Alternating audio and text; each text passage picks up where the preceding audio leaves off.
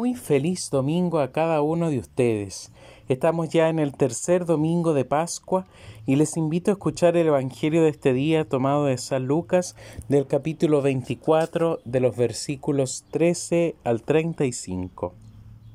El primer día de la semana, dos de los discípulos iban a un pequeño pueblo llamado Emaús, situado a unos 10 kilómetros de Jerusalén. En el camino hablaban sobre lo que había ocurrido Mientras conversaban y discutían, el mismo Jesús se acercó y siguió caminando con ellos, pero algo impedía que sus ojos lo reconocieran. Él les dijo, ¿qué comentaban por el camino? Ellos respondieron, con el semblante triste, y uno de ellos, llamado Cleofás, le respondió, ¿Tú eres el único forastero en Jerusalén que ignora lo que pasó en estos días? ¿Qué cosa? le preguntó. Ellos le respondieron, lo referente a Jesús el Nazareno, que fue un profeta poderoso en obras y en palabras delante de Dios y de todo el pueblo, y cómo nuestros sumos sacerdotes y nuestros jefes lo entregaron para ser condenado a muerte y lo crucificaron. Nosotros esperábamos que fuera Él quien liberara a Israel, pero a todo esto ya van tres días que sucedieron estas cosas. Es verdad que algunas mujeres que están con nosotros nos han desconcertado. Ellas fueron de madrugada al sepulcro y al no hallar el cuerpo de Jesús, volvieron diciendo que se les había aparecido unos ángeles, asegurándoles que Él estaba vivo. Algunos de los nuestros fueron al sepulcro y encontraron todo como las mujeres habían dicho, pero a Él no lo vieron. Jesús les dijo, Hombres duros de entendimiento, ¿Cómo les cuesta creer todo lo que anunciaron los profetas? ¿No era necesario que el Mesías soportara esos sufrimientos para entrar en su gloria? Y comenzando por Moisés y continuando con todos los profetas, les interpretó en todas las escrituras lo que se refería a él. Cuando llegaron cerca del pueblo a donde iban, Jesús hizo ademán de seguir adelante, pero ellos le insistieron, Quédate con nosotros, porque ya es tarde y el día se acaba. Él entró y se quedó con ellos, y estando a la mesa tomó el pan y pronunció la bendición. Luego lo partió y se los dio. Entonces los ojos de los discípulos se abrieron y lo reconocieron, pero él había desaparecido de su vista. Y se decían, ¿no ardía acaso nuestro corazón mientras nos hablaba en el camino y nos explicaba las escrituras? En ese mismo momento se pusieron en camino y regresaron a Jerusalén.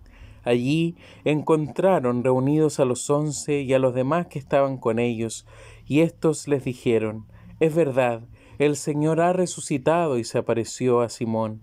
Ellos, por su parte, encontraron lo que les había pasado en el camino y cómo los había reconocido en la fracción del pan. Palabra del Señor.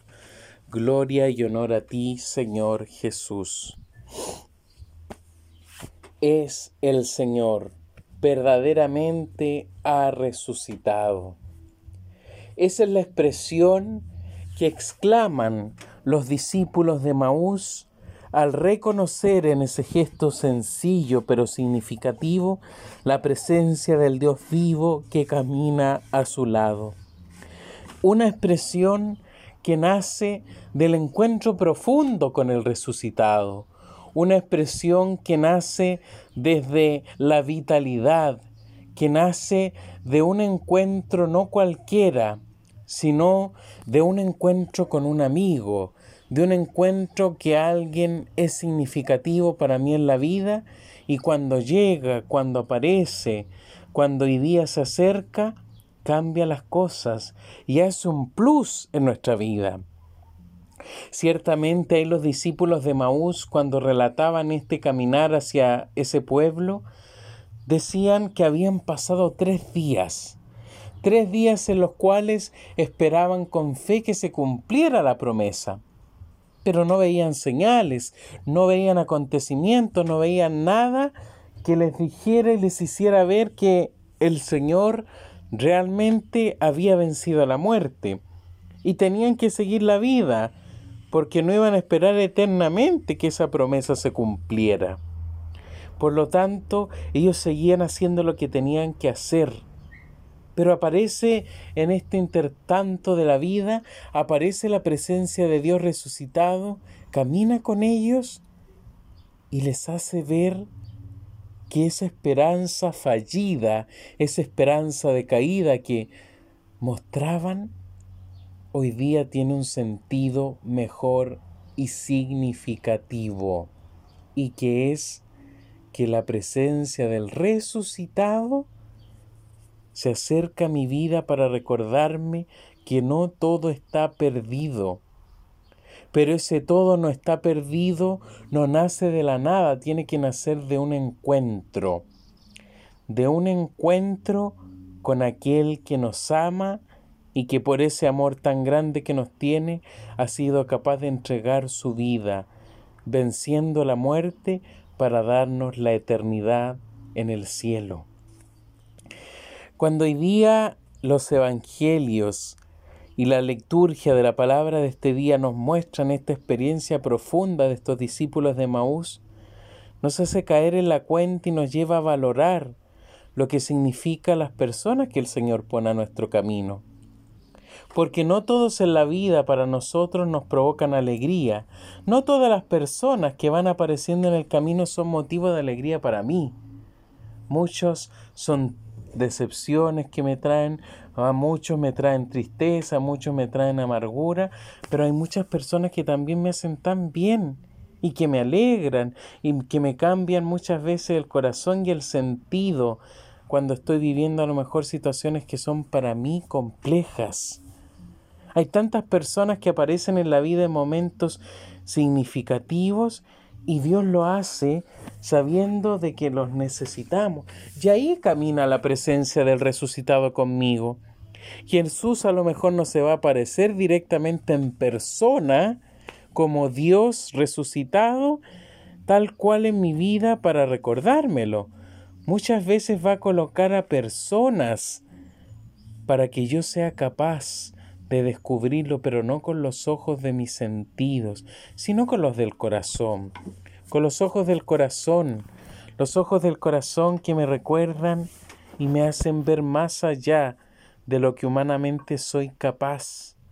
Esos ojos del corazón que me hacen comprender de otra forma distinta cómo Dios va actuando en la vida y cómo Dios también se aparece en mi vida cómo Dios cada día camina conmigo, cómo Dios cada día me tiende la mano, cómo Dios cada día me alegra, me anima, me sostiene.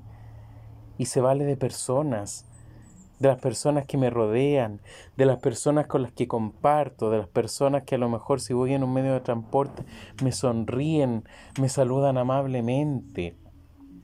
En todos y en todo Dios está presente y por eso en el día a día su presencia viva se muestra ante mí.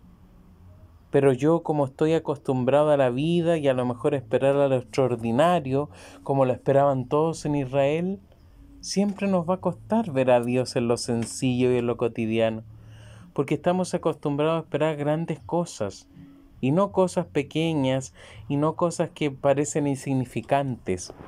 Pero créeme que la insignificancia, que la pequeñez, en lo que no parece tan obvio, ahí está Dios. Ahí me está hablando, ahí se está mostrando, ahí está caminando conmigo. Y si hoy día a lo mejor estoy pasando por una situación complicada, por una situación triste, una situación que me tiene ahí a lo mejor acongojado, acongojada, pídele a Dios que se acerque a ti. Y a lo mejor ese acercarse a ti será a través de los que tengo a mi casa y que me rodean, de mi mamá, de mi papá, de mis hermanos, de los que me visitan. Y ahí Dios va a estar actuando y te va a estar consolando, y te va a estar animando, y te va a estar abrazando, o se va a estar alegrando contigo. Porque Dios nunca nos deja, Dios nunca se olvida de nosotros, Dios nunca se hace atrás. Al contrario, siempre camina con nosotros más de la cuenta y lo hará siempre. ¿Saben por qué? Porque su amor es infinito, porque nosotros que fuimos creados a semejanza, imagen de Él, somos parte del amor que desde siempre hizo toda la creación. Por eso es que hoy día cuando la liturgia nos regala estos bellos textos, pero sobre todo el Evangelio, sintámonos privilegiados, sintámonos amados, y vamos así como los discípulos tantas veces por la vida agradeciendo y diciéndole a Dios, gracias Señor por aparecerte ahí, gracias Señor por animarme, gracias Señor por mostrarme a través de esta persona, a través de esta situación, lo que yo necesitaba ver y que a lo mejor por distintos motivos no era capaz de comprender. Gracias por tanto, Señor. Pero eso tiene que nacer verdaderamente cuando yo soy capaz de mirar más allá de lo que es evidente a mi vida y a mi vista. Cuando yo soy capaz de mirar con el corazón, ahí vamos a reconocer al resucitado. Mientras no cambiemos esa actitud de lo que todo es obvio, nunca vamos a descubrir a Dios en lo que estamos haciendo. Rompamos esa cultura de la obviedad, rompamos esa cultura de que todo lo que veo es lo que es. No, Dios no es así. Dios actúa en la no obviedad. Dios actúa en la cotidianidad. Que el Señor hoy día, en este domingo tercero de Pascua, nos ayude a comprender eso y que su presencia viva que camina con nosotros nos dé siempre un sentido mejor e importante para caminar en el día a día de la fe y en lo que me toca hacer cotidianamente. Que tengan entonces un bonito domingo en familia y un bendecido inicio de semana laboral, estudiantil y de lo que les toca hacer cada día.